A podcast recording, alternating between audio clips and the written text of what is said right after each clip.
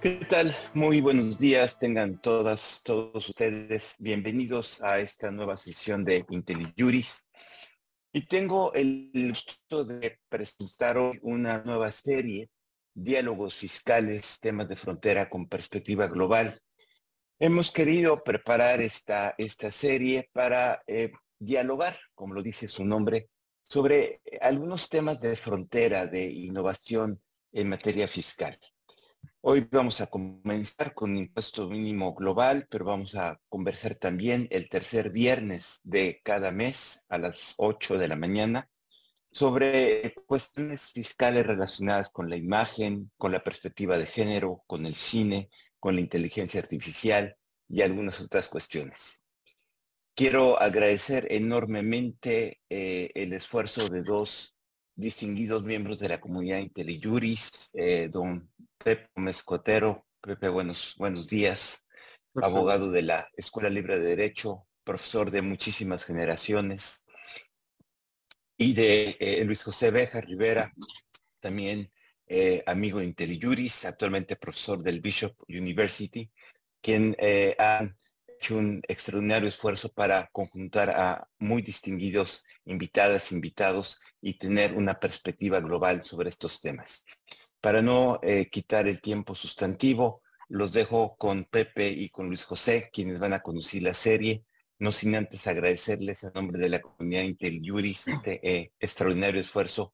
Creo que van a ser una serie muy exitosa, muy interesante para abrir nuevas perspectivas en materia eh, temas fiscales. Adelante Pepe, adelante Luis. Muchas gracias. es suyo el programa. Muchas gracias, Sergio. Muchas gracias, Sergio. Eh, buenos días a todos. Eh, bienvenidos a este espacio de diálogos fiscales eh, que estamos arrancando ahora con IntelliJuris y muy honrados de contar con la presencia de todas y todos ustedes que nos acompañan en el auditorio y por supuesto abriendo este espacio donde pretendemos mensualmente estar discutiendo temas de vanguardia, temas poco analizados, temas poco estudiados, sin embargo, no por ello menos importantes, temas de un impacto trascendente sobre política tributaria a lo largo del mundo. Y esa es la razón por la que contamos con la presencia de grandes profesores, grandes investigadores y grandes fiscalistas eh, que desempeñan esta profesión, que ejercen esta materia en distintos lados del mundo. Y es para nosotros un gusto enorme contar con la presencia de nuestros invitados, en este caso eh, los profesores Carlos Huefe de la Universidad Central de Venezuela, el profesor Miguel Pesuti de la Universidad de Montevideo en Uruguay y la profesora Betty Andrade de la Universidad Católica Andrés Bello de Venezuela. Sin más, Pepe, te dejo la voz para iniciar estos diálogos fiscales. Pues muchas gracias, Luis. De entrada, muy agradecidos con IntelliJuris eh, Sergio, por favor, a, todos los integrantes, hazles llegar nuestro agradecimiento y nuestro afecto por eh, sumarse o permitirnos sumarnos a este proyecto nuevo. Y pues, ¿qué más? Arrancar con tres muy buenos amigos. Estamos muy, muy contentos y muy orgullosos de que nos acompañen, eh, por un lado desde Portugal y por otro lado desde Uruguay. Y bueno, la pregunta obligada es, eh, vamos a hablar del impuesto mínimo global, este famoso impuesto que ha generado grandes inquietudes a nivel, a nivel mundial. Y la pregunta es, ¿qué es eso del impuesto mínimo global? ¿Cómo, cómo lo aterrizamos como punto de, de partida? Este, no sé, Betty, si nos puedes ayudar a ubicarnos en el tema. Bueno, sí, vamos a tratar de hacer una, una larga historia un poco como más corta, ¿no? Em, digamos, el impuesto mínimo global parte como, mm, digamos, una reacción o, parte de las acciones BEPS em, dentro de la idea inicialmente concebido como el segundo pilar de la acción 1 de BEPS para, la digital, para mm, lograr eh, controlar la tributación de la economía digital donde tenías un primer pilar que estaba orientado a tratar de atribuir eh, más poder tributario a los mercados, lo que termina siendo los mercados. Inicialmente se habla de eh, los sitios en los cuales las jurisdicciones en las cuales se creaba valor y ese concepto de creación de valor sigue estando allí, pero en la práctica, en la medida en que el pilar 1 ha ido avanzando, ahora hablamos más de atribución de poder tributario hacia las jurisdicciones de mercado.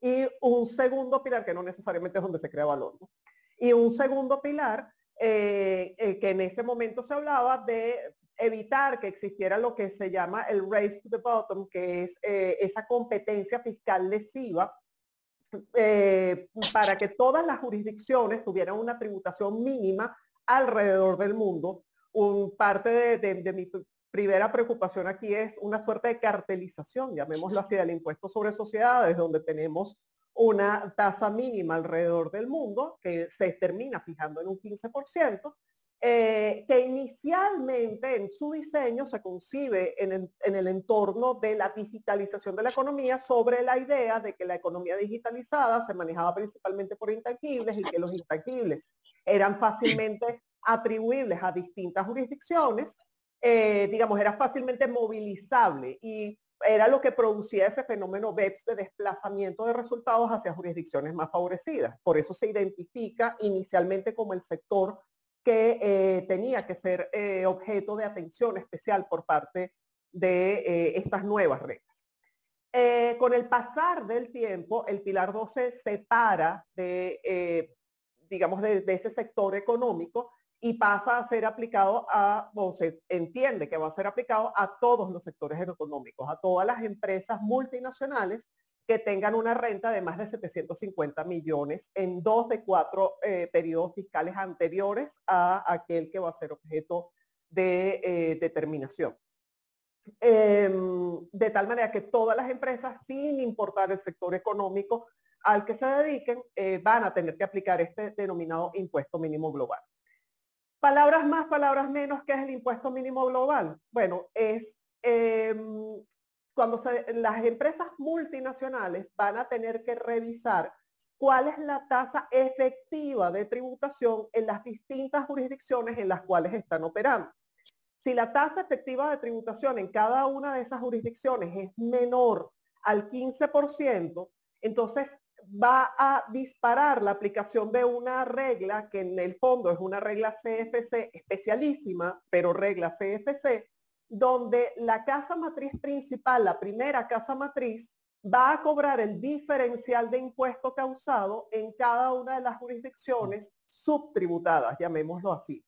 Es decir, si en una determinada jurisdicción una empresa tiene una, una, empresa me refiero, una multinacional, tiene una subsidiaria que está grabando una tasa de tributación efectiva, cuidado que no es la nominal, es la efectiva, una, con una tasa de tributación efectiva menor al 15%, eh, vamos a decir que está tributando con 12, va a haber un diferencial de un 3% que va a tener la última eh, empresa, la, casa matriz, la primera casa matriz, va a tener derecho de cobrar como si fuera una regla CFC.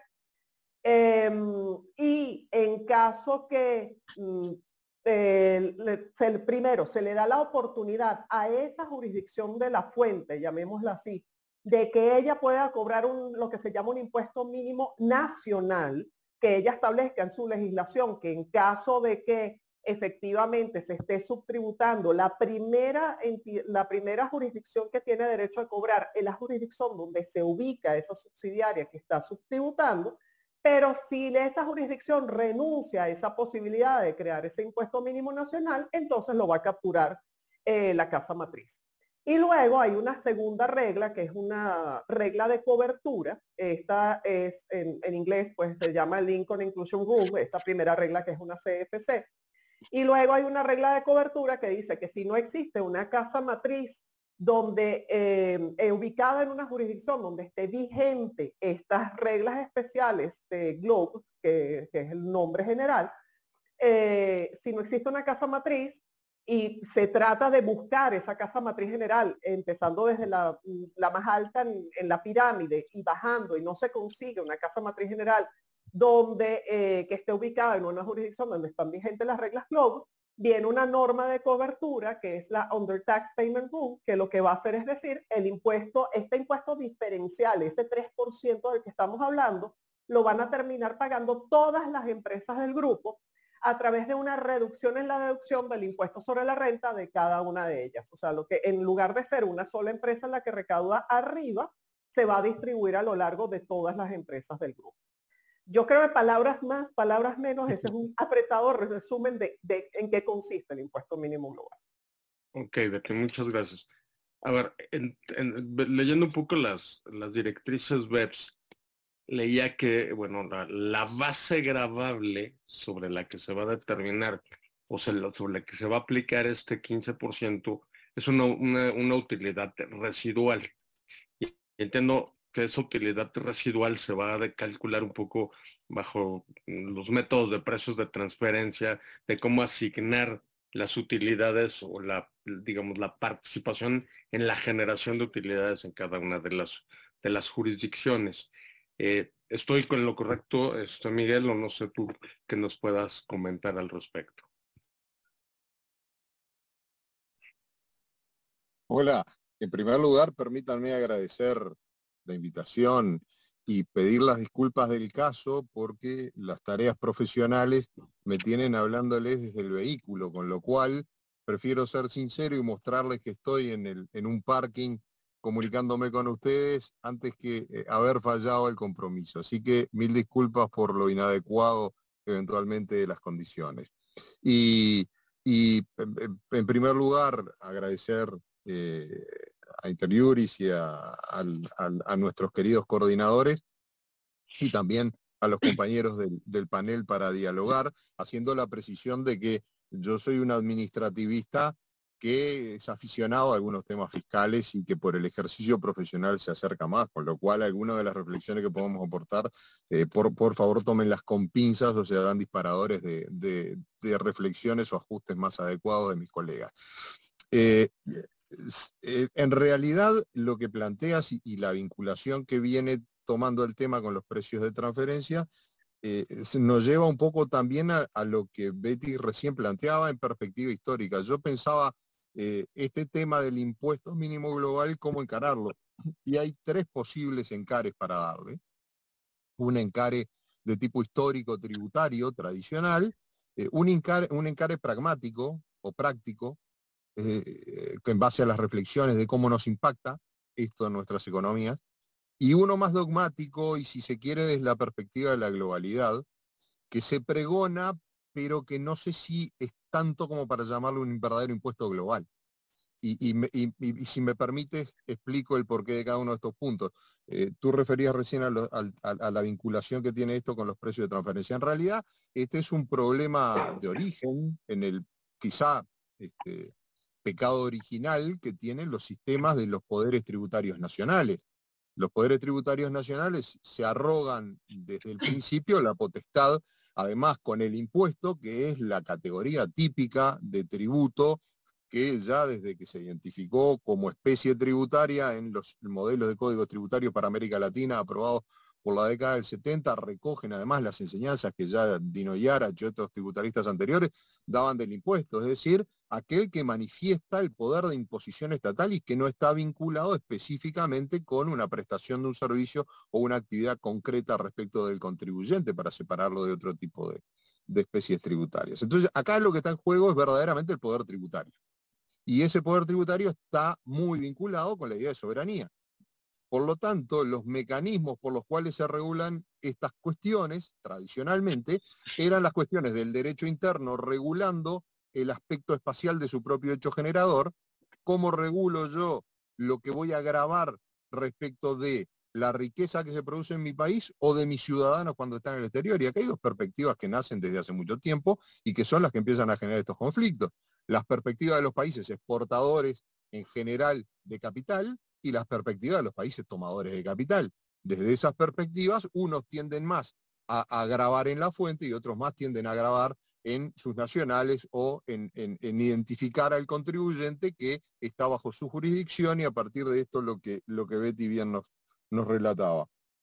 El concepto de, de, precio de transferencia no es nuevo, se empieza a usar ya por la OCDE en 1979, se desarrolla y de esta perspectiva histórica aparecen las, las BEPS que eh, nos plantean el desafío de atender a dónde se genera verdaderamente la riqueza y cómo se distribuye para evitar de alguna manera la superposición por un lado, pero especialmente que no se erosionen las bases tributarias. Entonces, Ese era el concepto original, evitar que artificiosamente, y uno si mira las reglas BEPS de 2015, se va a dar cuenta, especialmente en la 8 a la 10, que la principal preocupación es cómo corregir esa, esa erosión o esa manipulación artificiosa de la base de, tributación. La reacción viene porque hay un jugador que representa ese poder muy fuerte en la determinación del comercio internacional, que es Estados Unidos, que en 2017 este, genera eh, además sus sistemas con unos nombres que son hasta, hasta les diría yo, creados por un guionista este, para una película, porque los, los, este, los nombres son muy simpáticos, Guilty y Bit. ¿Bien? Es decir, como para que entendamos que te tenés que sentir culpable, le ponemos este nombre y de alguna manera lo que vamos a tratar de hacer es de contrarrestar lo que vos quieras sacar de acá, de Estados Unidos. Esta idea de que eh, las jurisdicciones nacionales reaccionen pone en entredicho lo que era el sistema de acuerdos. El sistema de acuerdos reacciona generando estos dos pilares este, que bien nos, nos relacionaba Betty recién. E, en este proceso inacabado, yo le diría desde esta perspectiva histórica, me parece, no hemos visto todavía la última etapa, que es la de la implementación final y concreta, que es donde se plantean para mí algunos desafíos dogmáticos, que es el salto que les decía, hay que dar también y pensar en términos de globalidad. Quizá para no acaparar la palabra ahora, en, otra entrada lo discutimos más, pero a mí lo que me, me, parece bien interesante es, ¿verdaderamente estamos frente a un impuesto global o realmente lo que estamos haciendo es replicando mecanismos antiguos con sistemas de gobernanza global que también hay que revisar.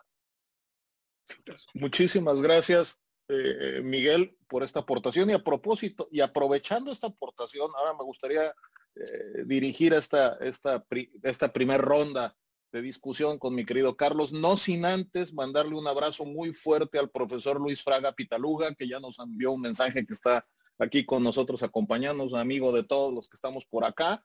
Eh, muchísimas gracias por acompañarnos. Pero a ver, Carlos, aprovechando este, este cierre que nos da eh, Miguel de que el reto lo tenemos en la implementación, sin lugar a dudas. A lo mejor diseñar desde el ámbito de la gobernanza global, como lo dijo Miguel, y hemos visto ahí bastantes ideas circulando, ¿no? Desde las notas mensuales que Tomás Piketty desde Francia ha presentado, entre muchos otros, eh, Francis Fukuyama que ha tocado el tema, eh, etcétera. ¿Qué reto se ve justamente en la implementación y con estas grandes empresas, con estos grandes grupos, qué relación guardaría el usuario ya también como contribuyente? buenos días a todos.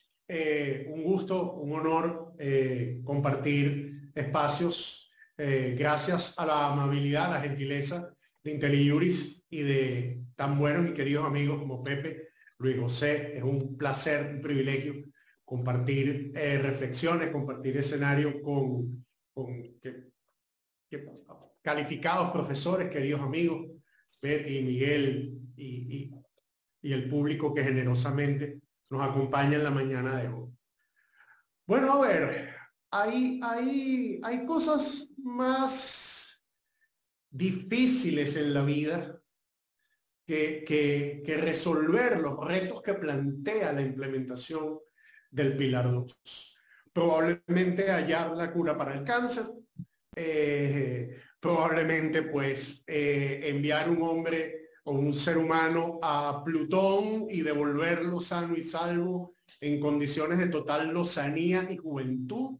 Probablemente esas puedan ser algunas de las cosas que puedan emprenderse con éxito antes de lograr una implementación, digamos, suave, sedosa, sin problemas de este hipotéticamente llamado acuerdo global, de este impuesto mínimo global. Y ya en eso Miguel nos daba la pista en lo que se refiere al auténtico carácter global de esta, de esta eh, formulación que hace unilateralmente, no podemos olvidarlo, si bien hay una tribuna de legitimación, yo asumo plenamente la responsabilidad de las comillas que estoy poniendo en este momento, hay una tribuna de legitimación que es el llamado marco inclusivo, a través del cual se nos pretende vender la idea de que todo el globo está unido en una sola manifestación, en un clamor popular para lograr un equilibrio, un balance mínimo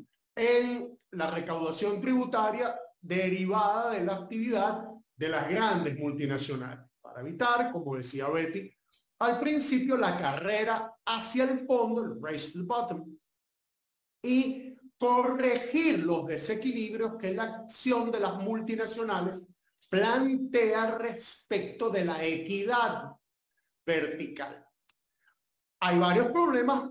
El primer problema de implementación, a mi modo de ver, que se plantea es el problema de la equidad interterritorial. Y esto nos lleva a unos temas de los que estoy seguro Miguel sabe mucho más que yo, porque son realmente territorios del derecho, y, tú también lo sé, son territorios del derecho administrativo. En lo que se refiere a la distribución de poder tributario, tema al que se refería Miguel más temprano,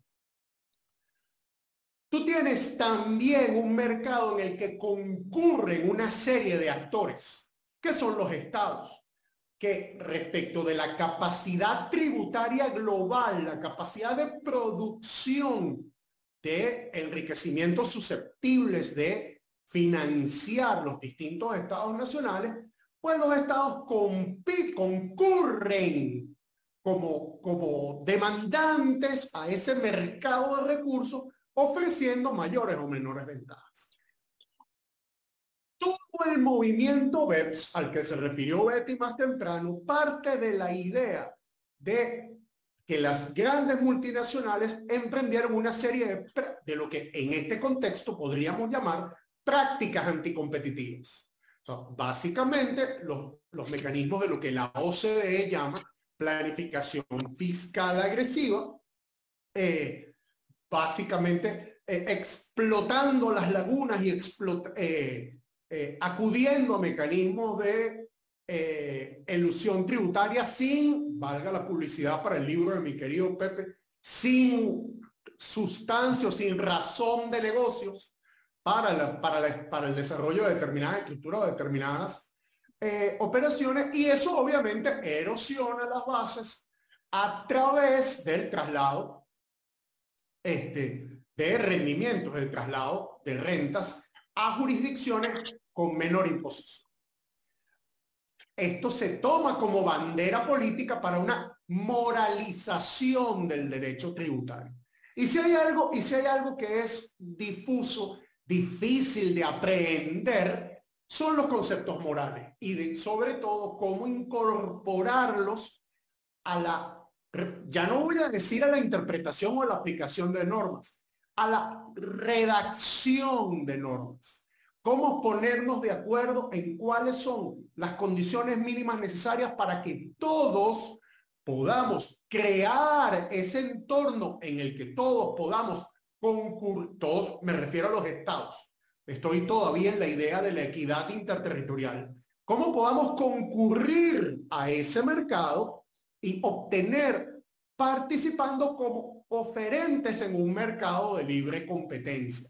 Esto es que, cada jurisdicción pueda explotar sus ventajas competitivas de manera que pueda tener una posibilidad de obtener recursos que le permitan financiar su desarrollo. Todo esto está pasando, no podemos olvidarlo, en el contexto de la Agenda 2030 de Naciones Unidas, donde la acción 16 habla específicamente de que los estados deben obtener recursos financieros suficientes y necesarios para promover, ya no solo por vía tributaria, por vía de, de, la economía pública y de la promoción de la inversión y de la economía en general, la posibilidad de generar los medios económicos en el sector público, en el sector privado necesarios para atender al desarrollo.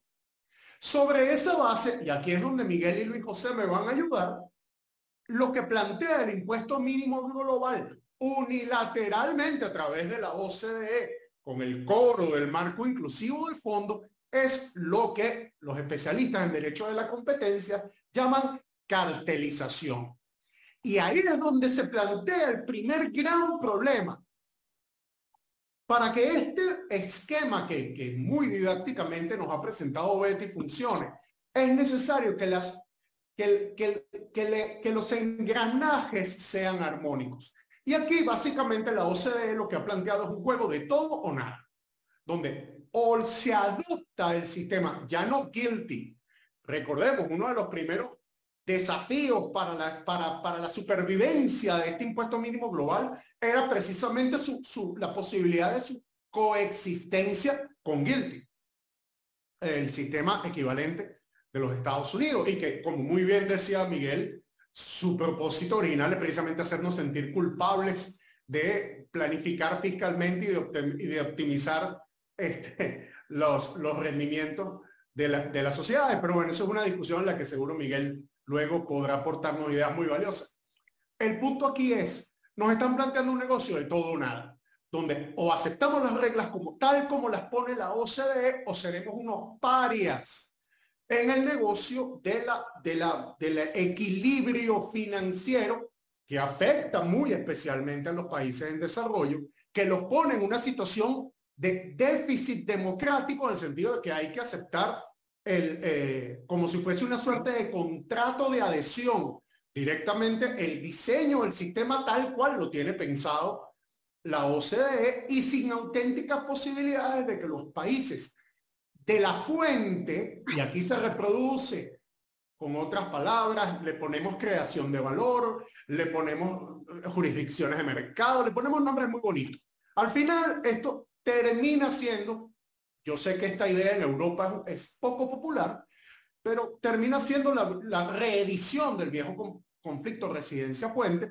donde tenemos un conjunto de reglas con, extremadamente complejas, sumamente difíciles de interpretar y de aplicar para administraciones tributarias con recursos y mecanismos limitados que van a terminar beneficiando a los países de la residencia porque, como explicó Betty, el, sistema del impuesto mínimo global o, se, o lleva los resultados, el gravamen de los resultados a los países de residencia de las casas matrices o en el supuesto de que se incorpore la Income Inclusion Rule a nivel jurisdiccional eh, de, la, de las jurisdicciones de mercado o de, o de la fuente, básicamente va, si bien tiene este efecto cartelizador al que yo me refería, precisamente por eso limita, amarra las posibilidades de esas jurisdicciones de tener la flexibilidad de manejo autónomo, soberano, rescato la palabra que utilizaba Miguel más temprano, de su sistema tributario para promover su desarrollo. Este, eh, todo este escenario que estoy planteando es solo el primero de los problemas. No hablar, me imagino que lo haremos en el resto de la sesión, los problemas de detalle que se van a dar o que desde ya se están dando para poder implementar esto de una manera que sea razonable, que justifique el tiempo y el esfuerzo que hemos dedicado solamente a pensar todo esto. Mira, como te digo, no sé si sea más fácil hallar la cura del cáncer, ojalá, y, ese sea el resultado de todo esto. Pues, muchísimas gracias, Carlos. Este, como bien dices, han, puesto el dedo sobre la llaga en cuanto a los problemas que están surgiendo y, acabas de tocar dos puntos que me gustaría abrirlo a la discusión a los tres. El primer punto, por supuesto, el tema de soberanía tributaria. Digo, partiendo de la base, igual que Miguel, como ya lo dijo yo también, eh, en el derecho fiscal yo nada más vengo literalmente de damo de compañía de, de mi querido Pepe y de ustedes. Este, yo, como bien saben, yo me dedico al derecho administrativo, pero hay sí algunas preguntas que, que, necesariamente nos hacemos desde este punto. Y uno de ellos es el de la soberanía tributaria. Poco se trata en los últimos años y poco se ha tratado en los últimos años. Eh, lo acabas de tocar precisamente, es hasta dónde eh, eh y, el entendimiento que cada sistema tiene, ¿no?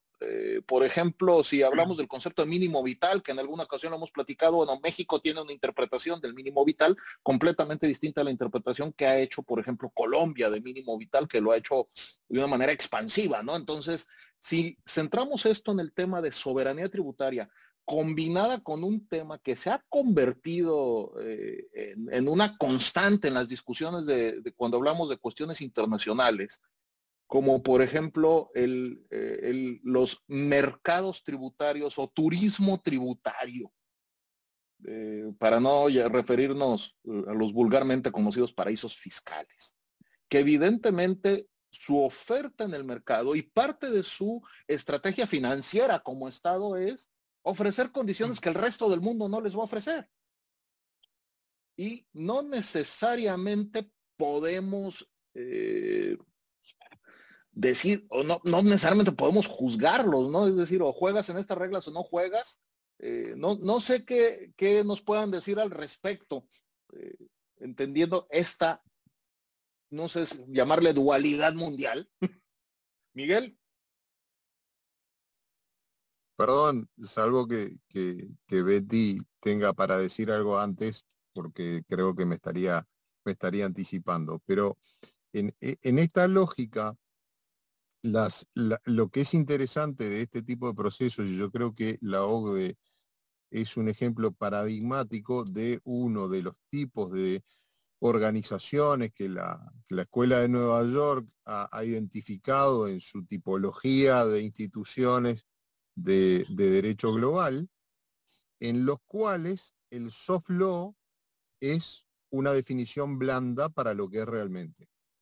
Es decir, el soft law que aplica este, el sistema que, que, ha diagramado la ODE, de alguna manera opera como una vieja canción de los años 70, que no la voy a hacer con el falsete porque ustedes se reirían mucho, pero cuyo título era Gonna Make You an Offer You Can't Refuse. De alguna manera, el sistema opera de suerte tal que eh, si bien no tiene mecanismos de enforcement tradicionales en el derecho, tú no puedes salirte del sistema porque terminas en una lista negra o en una lista gris con unas consecuencias en ese mercado global que te termina afectando.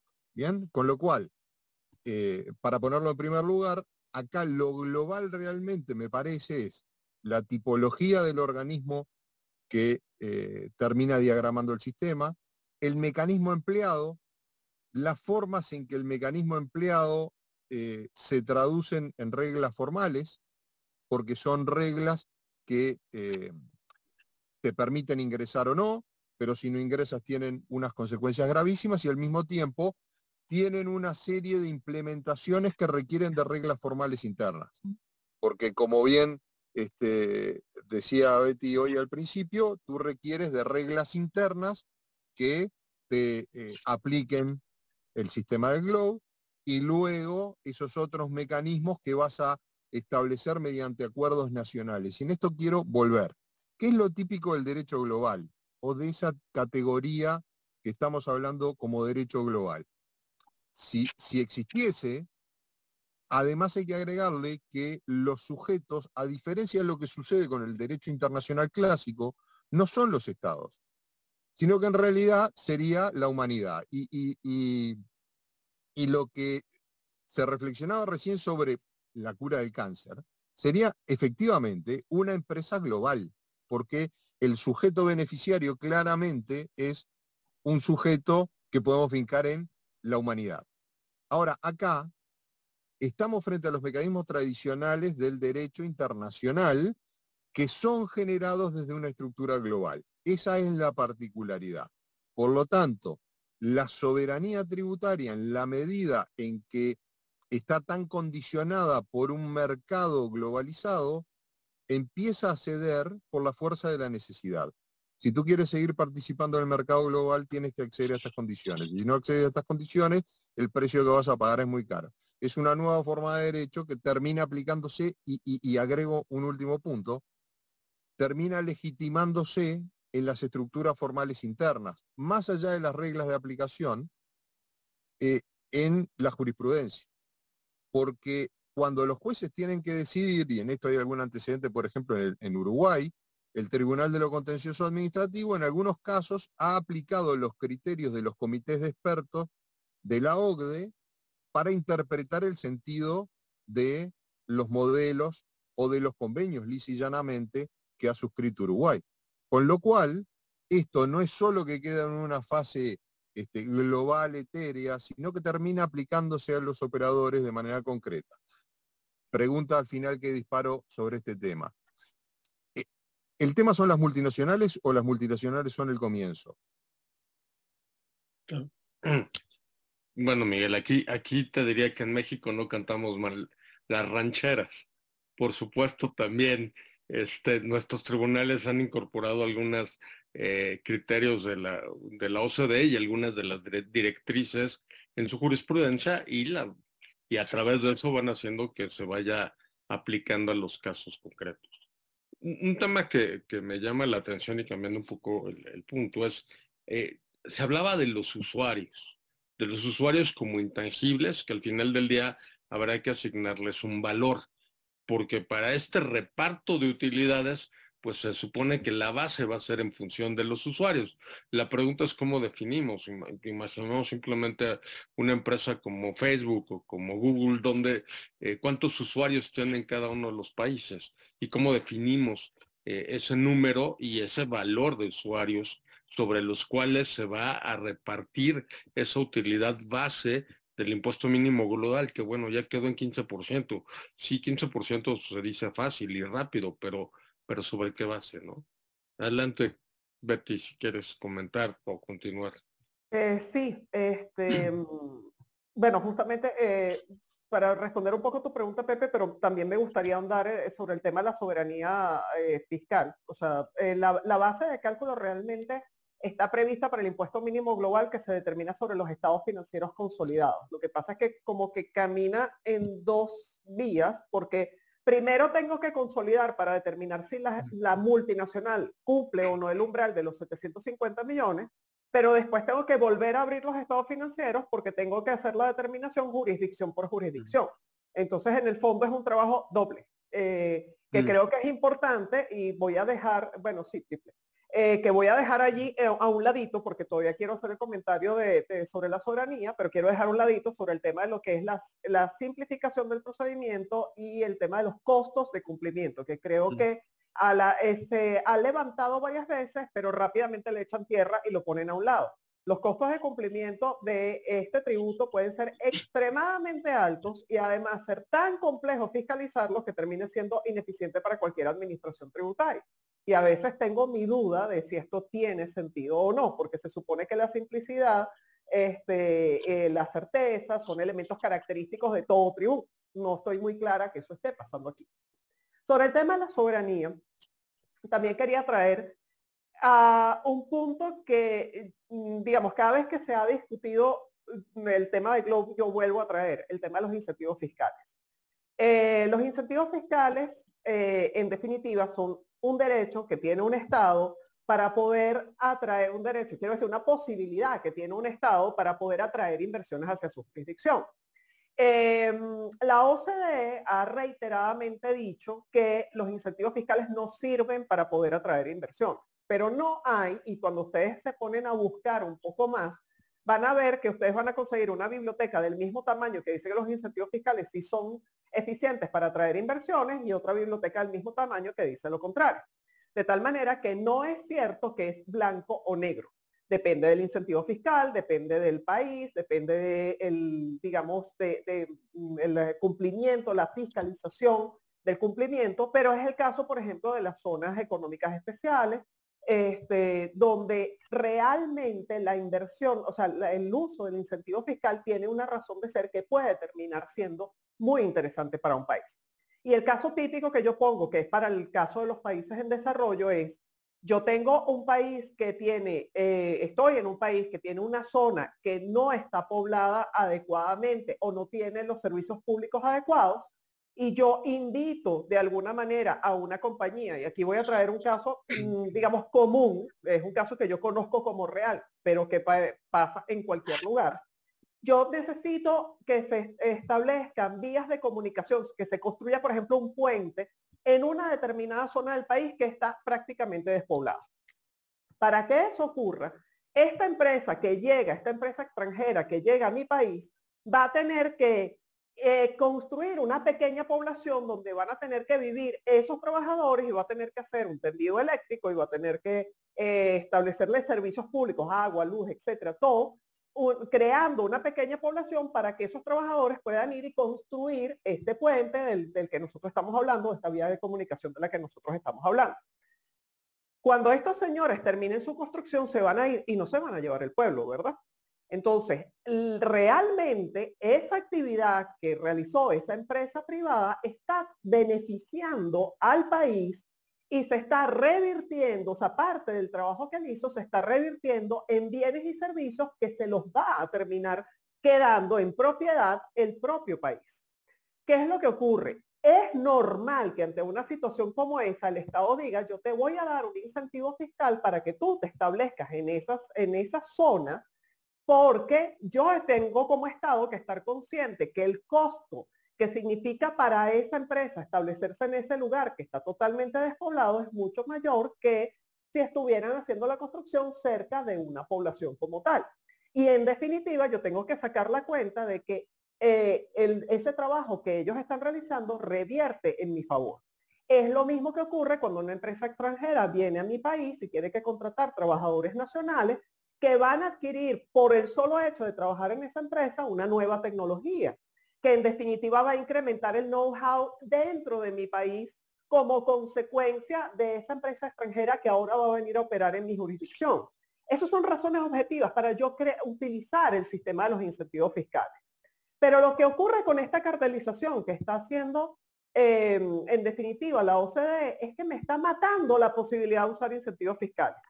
Y ellos están diciendo que eso no es verdad, porque ellos lo que dicen es, bueno, pero ahí tú tienes una regla de sustancia que se va a tomar en consideración para la determinación de la, de la base de cálculo de, o de la determinación del impuesto total que tengo que grabar, a lo cual muchas personas han respondido, eso no es tan cierto, porque esa regla de sustancia que está prevista allí solo toma en consideración bienes tangibles y trabajadores que estén viviendo en esa jurisdicción, con lo cual no toman en consideración el fuerte poder que tienen las empresas que usan intangibles para la realización de su actividad económica y no toma en consideración el uso de los nómadas que hoy en día se vuelven tan comunes en la contratación de las empresas. Eh, y, y, me obliga de alguna manera a que en aras de que lo que dice la OCDE, yo te estoy protegiendo cuando te digo a ti que no otorgues incentivos fiscales para que no caigas en la manipulación de las empresas que te obligan a darles incentivos fiscales para que vayan a, trabajar en tu país o a invertir en tu país, en aras de no caer en esa supuesta manipulación, me terminan cortando la mano, porque muchas veces yo estoy en una jurisdicción que no tengo nada interesante que ofrecerle a una, a una empresa distinto a yo te voy a dar un incentivo fiscal para que vengas a invertir en mí. Entonces, ¿hasta qué punto me están matando la soberanía en aras de una supuesta protección? Que es lo que yo siento que está pasando. Y como me estoy encadenando, voy a dejarlo aquí para darle la oportunidad a ustedes que den sus propios comentarios. Muchas gracias, Betty.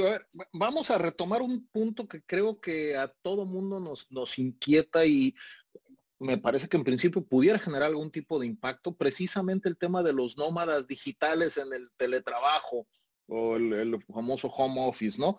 Como hemos visto países como Portugal, eh, Grecia, si la memoria no me traiciona, Irlanda y algunos eh, países caribeños que han estado ofreciendo de vente a trabajar aquí, te damos facilidades para adquisición de, de inmuebles, te damos incluso residencia, te ofrecemos beneficios en créditos, etcétera. El único requisito es que hagas home office con una empresa extranjera insisto, es esta jugada que obviamente tiene un impacto laboral, estoy pensando en, el caso de México, que tenemos el impuesto sobre nómina, eh, eh, justamente, ¿cómo puede impactar estas relaciones y cómo puede impactar este balance? Igual lo dejo, lo dejo abierto a los tres. Eh, ¿Qué nos pueden decir al respecto? Bueno, eh, bien, perdón que lo tome yo, pero como yo fui la que trajo el tema, este, bueno, realmente el tema del teletrabajo está, está produciendo toda una serie de, problemas adicionales también, ¿no? Porque una de las cosas es que siempre se había dicho que el trabajo se tributaba en el lugar donde se prestaba el servicio, porque hasta ahora siempre habíamos pensado en los casos tradicionales. Una persona se tiene que mudar a un determinado país para poder prestar el servicio en ese país porque tiene que ir a una oficina. Pero es que ahora la sorpresa es no eso, es que eso ya no está necesariamente ocurriendo. O sea, hoy en día es perfectamente posible que una persona jamás pise una oficina y preste el trabajo como si estuviera trabajando allí. De hecho, yo creo que desde hace muchos años eso nos pasa a todos, porque cuando nosotros vamos a una oficina estamos totalmente conectados con un computador y le estamos enviando mensajes a todo el mundo a través de un computador, solo que estamos sentados en el mismo espacio físico, pero realmente estamos interactuando con la computadora. Em, ¿Qué es lo que ocurre? Ahí lo que está, lo que en la práctica lo que está ocurriendo es una crisis de los factores de conexión tradicionales, donde nosotros siempre habíamos hablado que era el lugar de localización y ahora pasamos a tener toda una serie de cosas que tenemos que revisar. Por ejemplo, una de las cosas que dicen es, bueno, ¿por qué van a tomar en consideración el lugar donde yo estoy? Si yo estoy haciendo trabajo remoto, en definitiva, ¿por qué van a tomar en consideración donde yo estoy casualmente sentado? ¿Qué me van a hacer? ¿Me van a poner un GPS para ver si me estoy moviendo? Este, o realmente lo que tienen que ver es el lugar donde se incorpora mi actividad al proceso productivo. O sea, si yo soy un trabajador bajo relación de dependencia, en definitiva lo que importa es dónde está, dónde está el lugar en el cual la actividad que yo estoy realizando se va a incorporar al proceso productivo. Y en mi opinión es allí donde tendría sentido que se le atribuyera el poder tributario. Hasta por el hecho de hermanar la deducción del gasto correspondiente del pago de mi salario por el gravamen asociado al pago del salario, que eso tiene sentido también que ocurra en la misma jurisdicción. De tal manera que yo lo que creo que eh, un poco está ocurriendo es que tenemos una crisis a nivel global donde estamos tratando de forzar. De hecho, hay precedentes en España, por ejemplo, donde se ha tratado el tema del teletrabajo y donde ellos han dicho que lo que tienen que ver es dónde está físicamente sentada la persona cuando está prestando el servicio. Pero es que me parece absurdo porque además está, da lugar a que yo pueda eludir el pago del tributo de una forma muy fácil, porque simplemente yo con estar eh, brincando entre jurisdicciones, al final en ningún lugar tengo residencia, en ningún lugar tengo que terminar pagando impuestos. O sea, no tiene sentido diseñar una regla que ya de entrada tiene una forma de ilusión tan clara y tan evidente. Y por eso, en mi opinión, realmente debería asociarse más al lugar de incorporación del proceso productivo porque el trabajo que estoy haciendo es exactamente el mismo, insisto, cuando estoy sentada dentro de una oficina que cuando estoy un poco más lejos de ella. Lo importante es cómo lo que yo estoy haciendo ayuda a la empresa que me contrató para la prestación de servicio. O sea, la idea sería básicamente el lugar donde se dé el aprovechamiento de mi servicio. Sí, es lo que yo creo. Adelante, Carlos. Miguel, perdón. Ahora sí que primero en tiempo, primero en derecho, Pepe. A ver. Adelante, Miguel. Perdón, yo ya había hablado antes, así que le cedo a Carlos y después hablo yo. Adelante, Miguel, muchas gracias. Eh, no, yo, yo quería decir algo ahora muy concreto en apoyo, a, en ampliación de lo que venía diciendo Betty. Y es que eh, ahorita hace un minuto. Y es que precisamente toda la discusión del teletrabajo, combinada con la discusión de los dos pilares de economía digital, que como anotaba alguien por allí, ciertamente, esto no, no data de 2013, esto data de 2009, cuando las audiencias, eh, eh, las interpelaciones parlamentarias de los, de los eh, COO de las cinco gigantes tecnológicas en el Parlamento británico donde hubo una parlamentaria que fue la que habló, como yo lo mencioné, de la inmoralidad de los mecanismos de la llamada planificación fiscal agresiva. De aquellas, de aquellas aguas vienen estos lobos. Vamos, vamos a llamarlo así. Eso está muy claro. Ahora, el escenario pandémico amplia y la digitalización, ya no digamos de la economía, de la vida, ha traído nuevos, escenarios, nuevos escenarios a un proceso en constante evolución de repensamiento, de volver a pensar y de volver a discutir los, los, los cimientos de nuestra disciplina, del, del derecho tributario. Así como en el ámbito de la aplicación de los dos pilares, tanto de pilar 1 como de pilar 2, estamos discutiendo problemas de nexo. Bueno, ¿dónde se genera el, el, donde, donde el, el, poder tributario, donde se genera la actividad productora de renta, en el impuesto a la renta. Em, ¿Quién tiene derecho a grabar una u otra manifestación de capacidad contributiva? El fenómeno del teletrabajo ha ampliado al, al espectro de los trabajadores asalariados, que recordemos, son el pilar fundamental, son la base del sistema de recaudación de los países del G20, porque la mayor carga impositiva en todos los países del G20 la soportan son precisamente los trabajadores asalariados. Y es allí donde el divorcio entre lugar de ubicación, lugar de realización de la actividad y lugar de aprovechamiento del trabajo replantea problemas tan antiguos como los que se planteaba el, señor Mirbach Reinfeldt en la Austria de finales del siglo XIX. Valga la, publicidad para el amigo, el señor Mirbach Reinfeldt fue el, el autor del primer manual de derecho tributario que se conoce en la historia.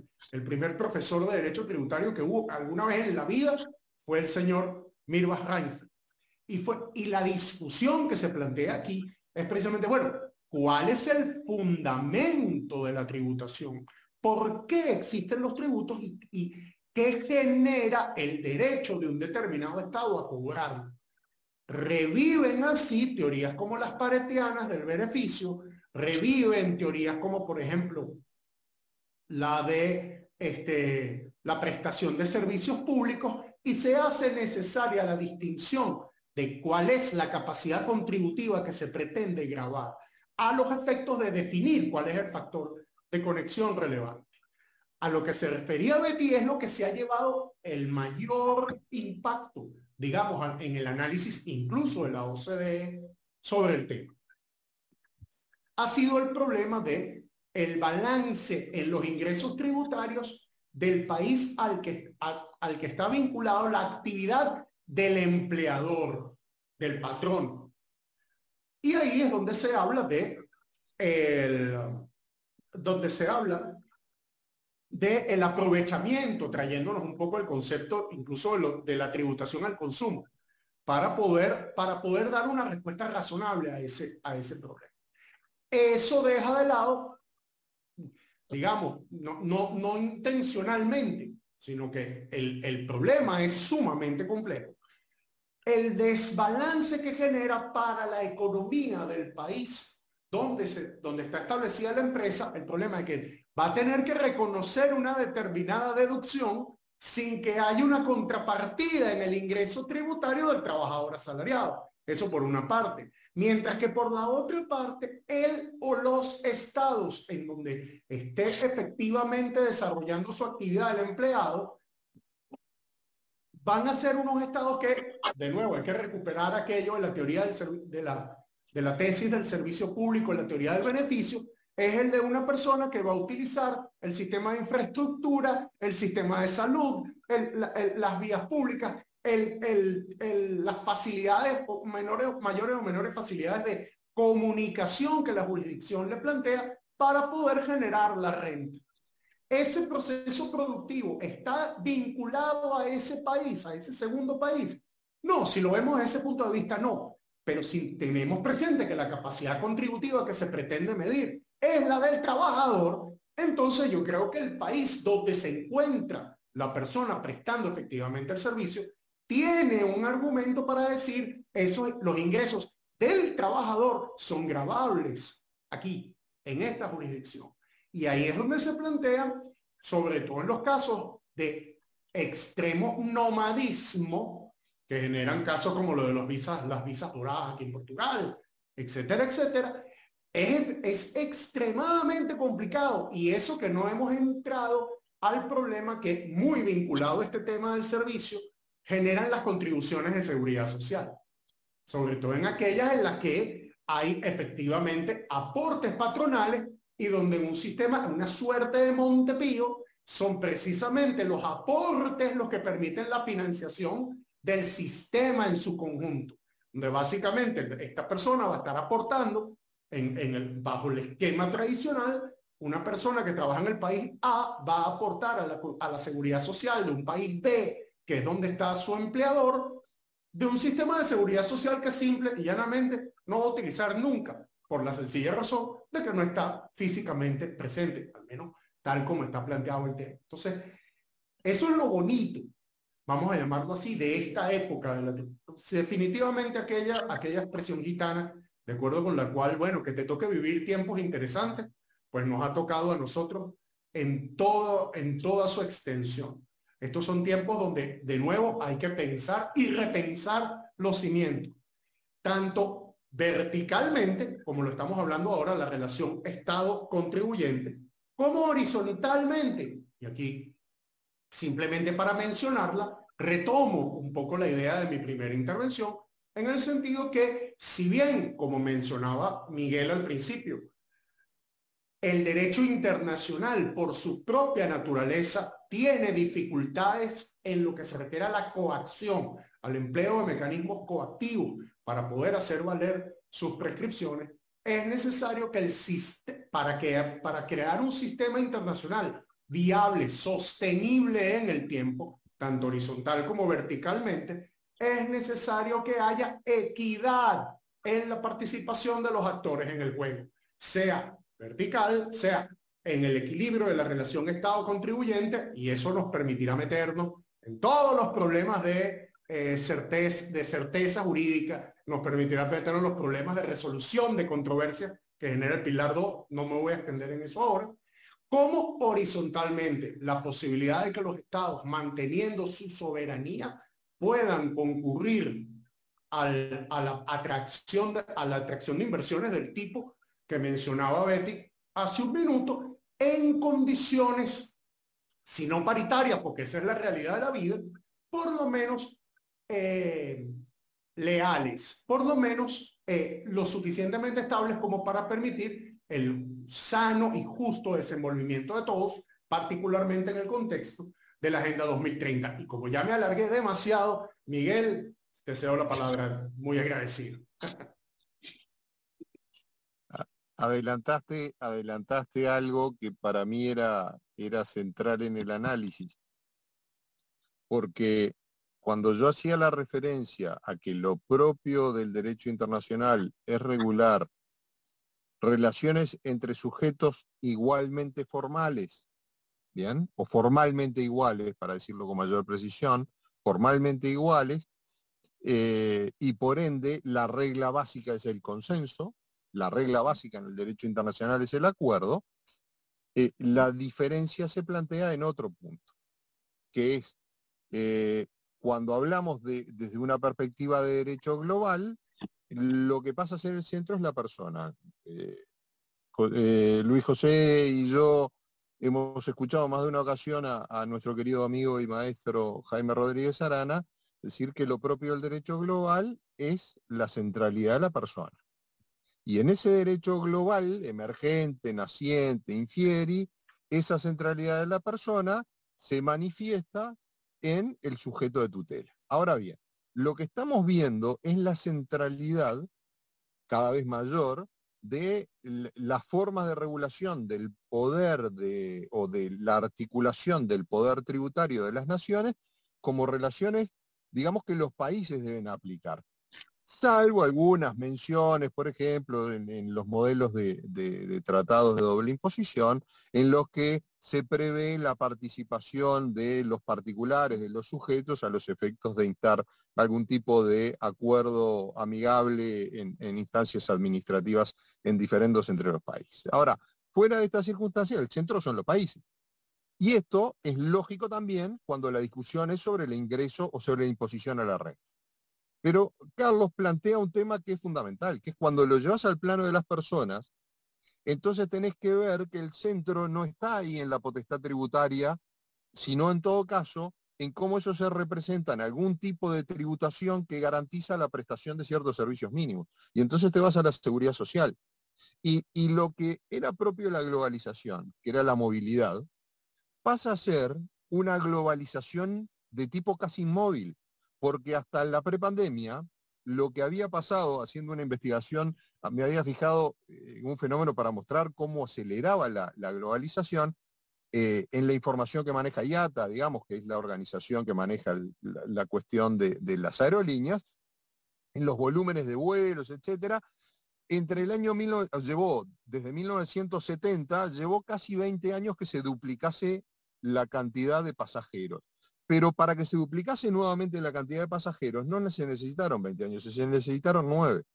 Es decir, esa progresión geométrica en la movilidad, hoy parece poder haberse ralentizado porque la globalidad es inmóvil, porque estamos acá hablando unos de Portugal, otros desde México y uno desde Uruguay. Entonces, en esta lógica, el problema que se plantea es, donde yo estoy trabajando, en primer lugar, ¿dónde es?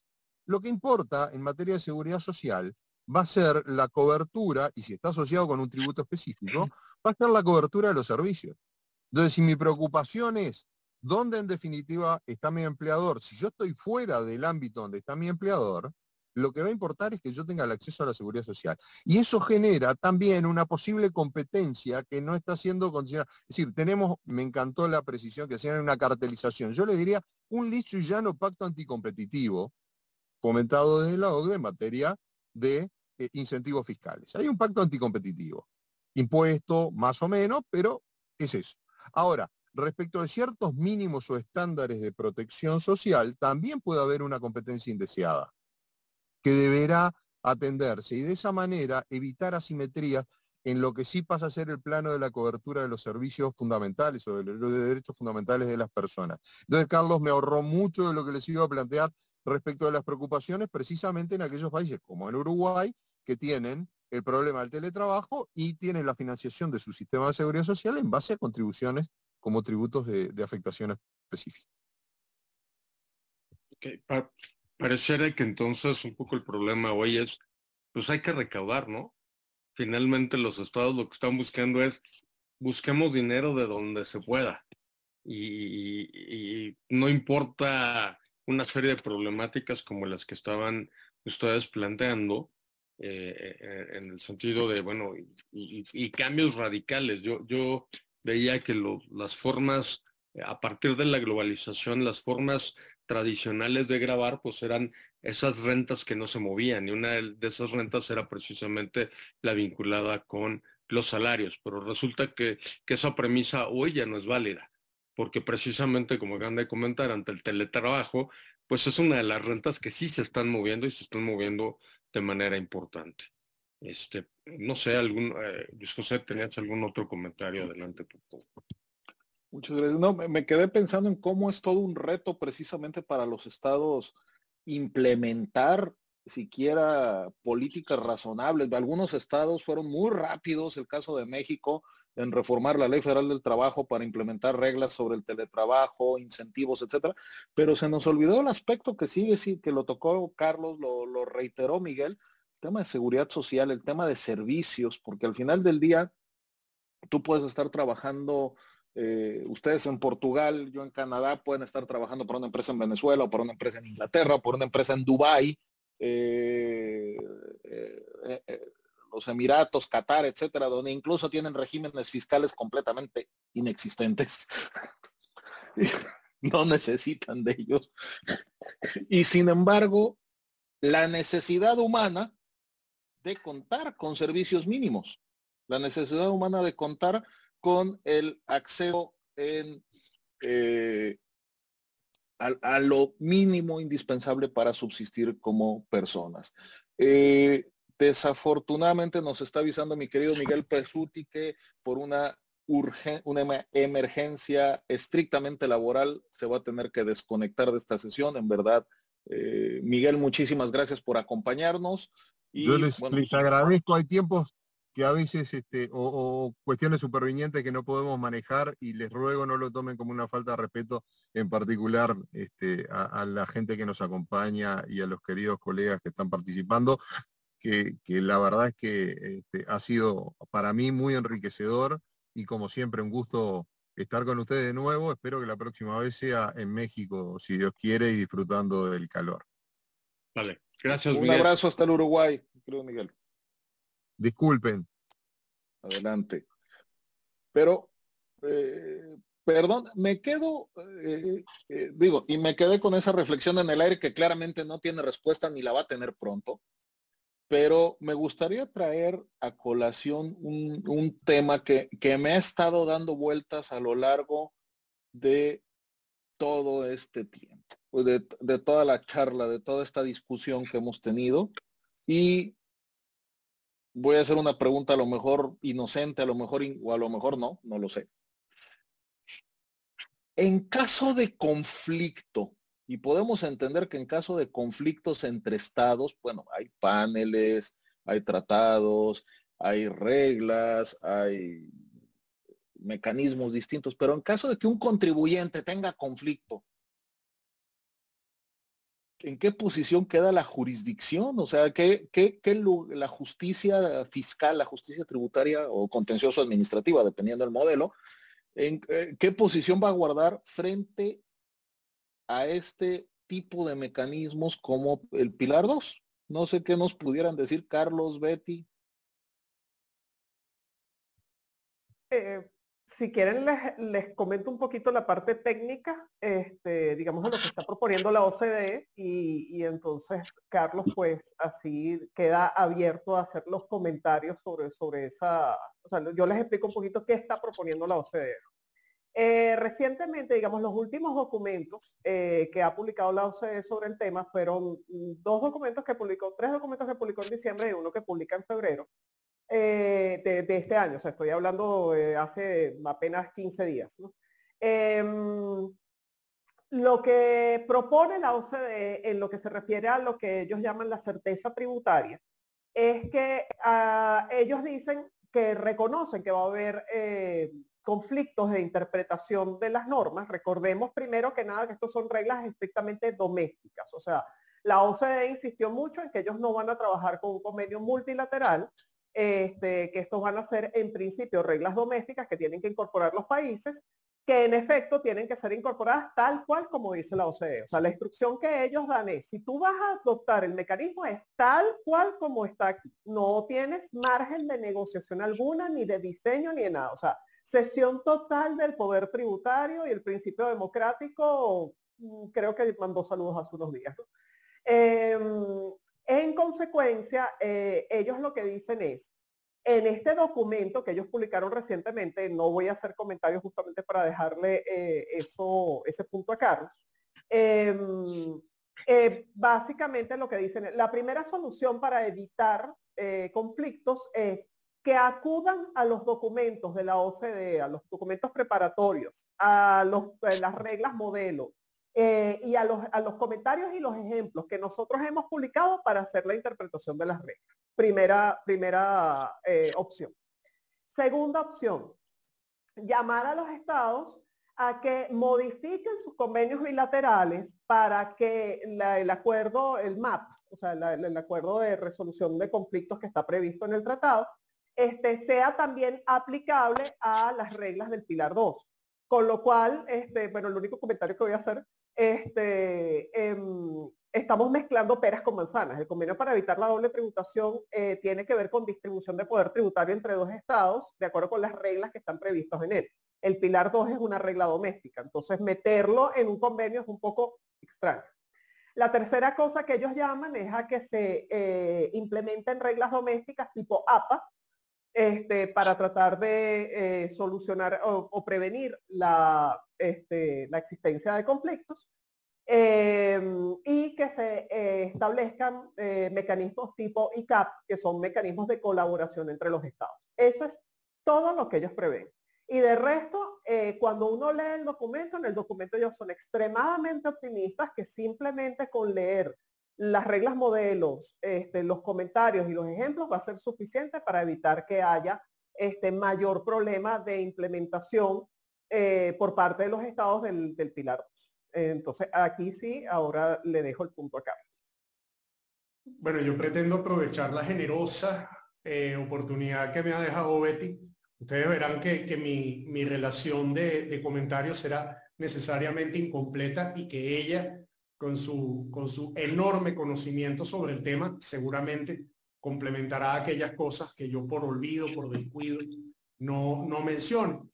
Bueno, vamos a tratar de seguir el mismo orden de la, de la exposición de Betty. Sobre todo, al principio de su exposición, ella dijo algo que se vinculaba con lo que yo decía en mi primera intervención, que es precisamente el déficit democrático que se genera con base en la, en la implementación de estas reglas que llega eh, y que obviamente irradia sus efectos hacia la, el planteo y la resolución de los conflictos.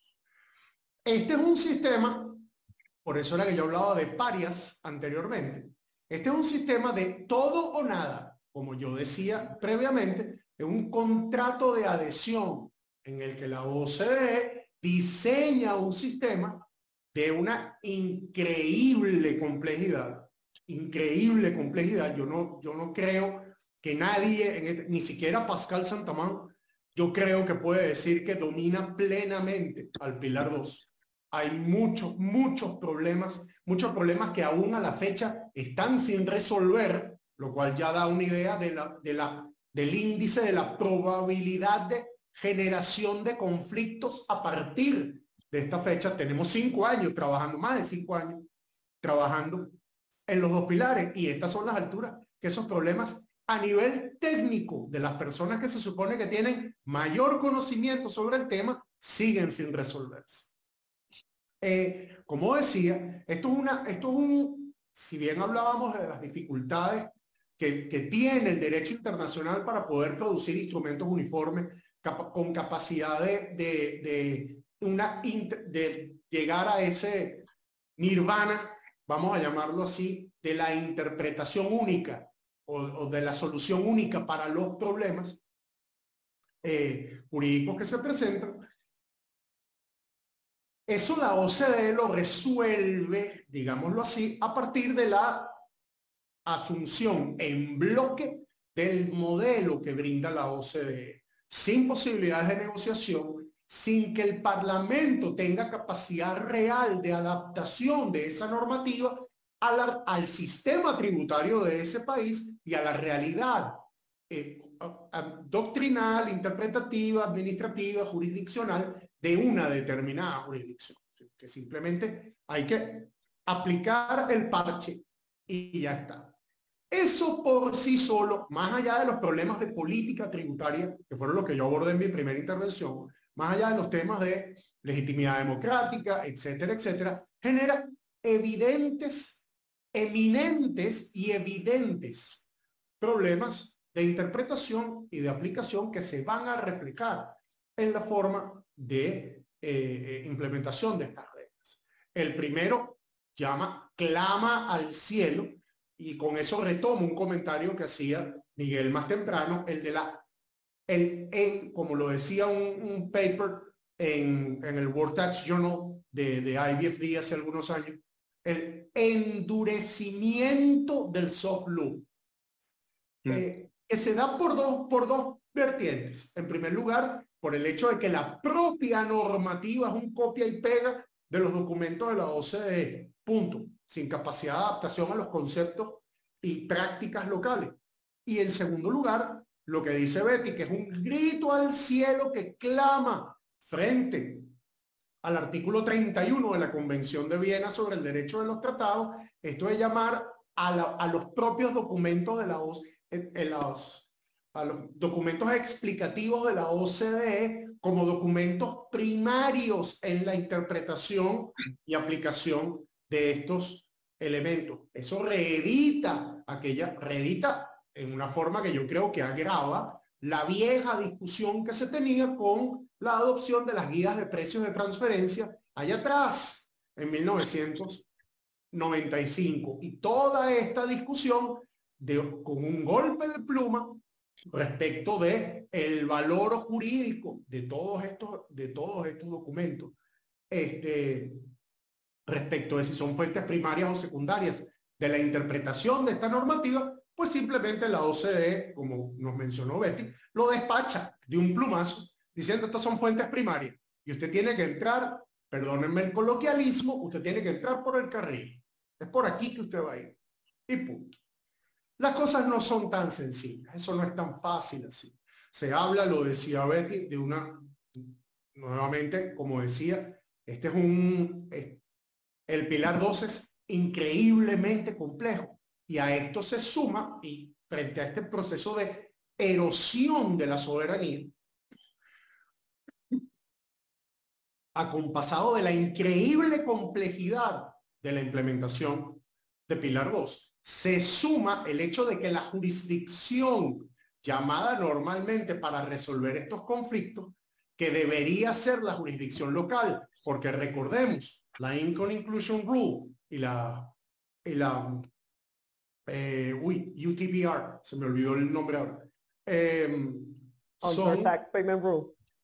Exacto, Under Tax Payments Rule. Gracias. Eh, son, de acuerdo con el diseño de la OCDE, reglas locales, reglas domésticas. Se, se bifurca aquí el problema y se generan dos, dos escenarios. Escenario número uno, el que prevé la propia OCDE, que es el de la expansión del mecanismo de eh, los mecanismos de acuerdo mutuo del artículo 25 del modelo OCDE a la resolución de estos conflictos. Con lo cual estamos extendiendo el ámbito de aplicación del tratado, aunque sea para los mecanismos de resolución de controversias, a un, a un supuesto que excede, por lo menos en principio, al de la, al de la aplicación del tratado. Estamos llamando a un órgano externo para la resolución de un conflicto que, tal como lo plantea el propio modelo OCDE, es un conflicto doméstico, porque se trata de la interpretación y aplicación de normas domésticas si bien ellas tienen un impacto a nivel internacional. Y escenario número dos, llamada a la jurisdicción, suponiendo que pase lo que pasa con el, con el acuerdo mutuo y que por eso fue que el MLI en 2016, el, el acuerdo multilateral para la implementación de BEPS, de las medidas BEPS, eh, acordó en el subtítulo, en su título quinto incorporar un mecanismo obligatorio de arbitraje que a la luz de, lo, a la luz de lo que ha acontecido durante todos estos años, a la luz de, lo, de las ratificaciones que se han visto, ha sido un fracaso, no lo, no lo ha eh, incorporado nadie, no, no ha terminado sirviendo para nada. Eh, si se llama a la, que pasa lo que siempre ha pasado, lo que ha venido pasando siempre con el acuerdo mutuo, que es o que no resuelve nunca, o que los casos son muy pocos, o todavía peor, que el contribuyente no tiene una participación efectiva dentro del procedimiento de acuerdo mutuo porque todavía, y a contrario de lo que decía Miguel más temprano, el, arbitra el, el procedimiento amistoso es un procedimiento entre estados, donde son los estados los que son partes, no los contribuyentes, erosionando las garantías de defensa. Si el caso llega eventualmente a la jurisdicción, nos vamos a encontrar con los problemas asociados a la armonización entre las soluciones que pueden adoptar las distintas jurisdicciones sobre un único enriquecimiento que puede verse afectado por el impuesto mínimo global en varias jurisdicciones, dependiendo de la estructura del grupo multinacional y dependiendo de los sistemas normativos de los países que estén involucrados y que contengan a los, a los organismos, a los, a los entes que forman parte del grupo multinacional. Los retos para la, adecuada protección y defensa de los derechos de los contribuyentes en este contexto son muy difíciles de superar, son, son realmente retadores. Y tan es así que la OCDE reconoce los que hay problemas y que va a haber problemas cuando de una manera que ella sola amerita un foro para discutirlo, eh, reconoce que la implementación del Pilar 2 requiere de un lapso de gracia de dos años en el cual se va, aquí parafraseo un poco las palabras de la OCDE, en el cual se va a admitir con mayor lenidad, con mayor flexibilidad, la posibilidad de error en el cumplimiento de las obligaciones derivadas del impuesto mínimo global como eh, supuestos de, ex, de eximentes de responsabilidad por ilícitos eh, tributarios. Este, lo cual ya en la forma en la que la OCDE lo plantea, genera dos problemas. Número uno, tan difícil es esto que tú mismo estás diciendo que tienes que dar un lapso de gracia de dos años para no castigar a la gente. Palabras más, palabras menos.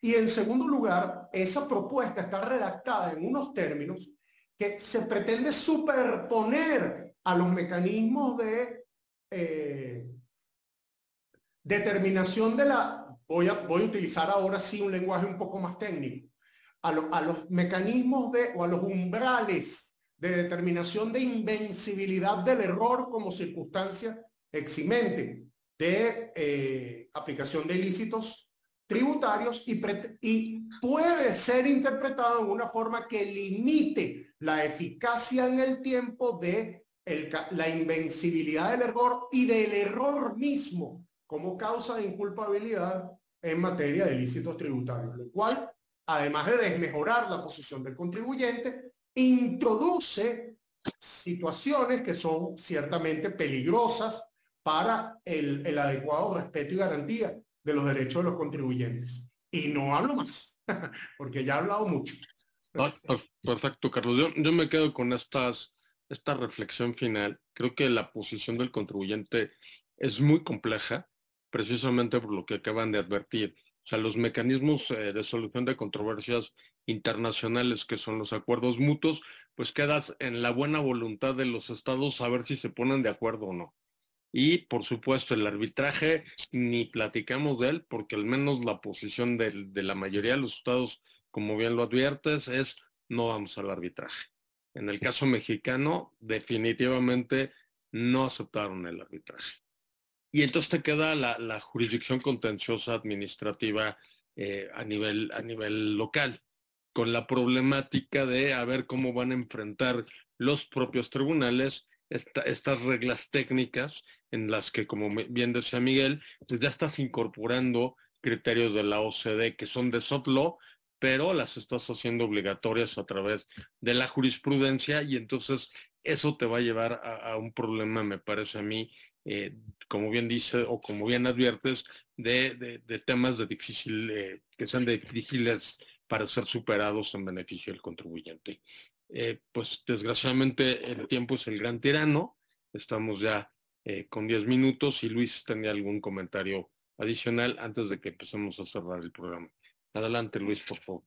Muchísimas gracias, Pepe. Bueno, eh, Carlos, Betty, muchísimas gracias por su participación. Reiteramos, por supuesto, el agradecimiento a los amigos de IntelliJuris que nos abrieron este espacio a Pepe y a mí, a la distancia, a mi querido Miguel Pesuti también por habernos acompañado en este, eh, en, este, en este espacio con discusiones donde nos ha permitido combinar un poco también lo que es el derecho fiscal y los problemas prácticos que nos puede traer eh, algo como el impuesto único global y obviamente las observaciones que podemos encontrar a partir del, derecho público, del derecho tributario, de los derechos de los contribuyentes eh, y otros temas que siguen brincando por ahí. No quisiera extenderme eh, muchísimo más por ahí. Ahora con, con este comentario que cerraban eh, Carlos Pepe sobre las normas de derecho suave, bueno, hay tanto que se puede decir al respecto, máxime ahora en el, en el entorno de este derecho global o, de este derecho público global que está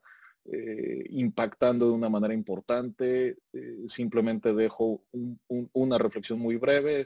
está surgiendo el concepto del derecho a la buena administración que ha estado impactando lentamente en la materia tributa, en la materia administrativa. Es cosa de tiempo que impacte la materia tributaria, eh, pero sobre todo destaco que ya se está planteando también en el mundo anglosajón el derecho al good governance y el derecho al good administration. Entonces, evidentemente esto eventualmente va a impactar a la OCDE y va a impactar las relaciones de tributación, pero bien, eso será motivo de otro tipo de diálogos fiscales. Me parece que sin más no nos queda más que agradecer a, todas y todos aquellos que nos acompañaron con su tiempo, los agradecemos muchísimo, tanto en esta eh, plataforma que se nos da eh, por mediante IntelliJuris como el seguimiento que le están dando nuestros amigos en YouTube Live. Muchísimas gracias a todos. Pepe, Sergio. Pero yo, yo de mi parte, pues simplemente agradecerle a, la gente que nos acompañó, eh, por un lado su, su participación, a, Miguel Pesuti, a Betty y a Carlos su invaluable apoyo de siempre para, eh, participar incluso en, este programa inaugural y a, Sergio la confianza de Inteleyures que han tenido en nosotros por apoyar este proyecto. Y yo creo que le la, la, palabra a Sergio para que haga la clausura. Adelante, Sergio, si eres tan amable.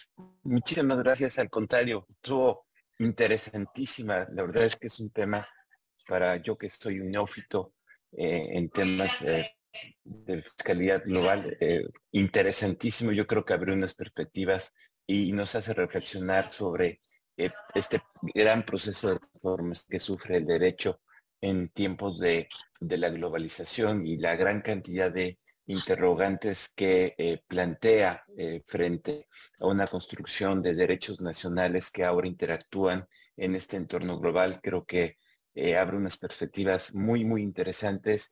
Les agradezco a todos, a Carlos, a Betty, a Pepe, a Luis José, a Carlos.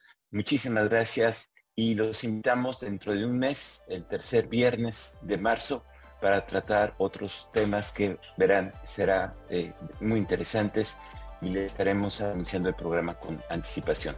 Muchísimas gracias eh, y que tengan todos buen día. Gracias.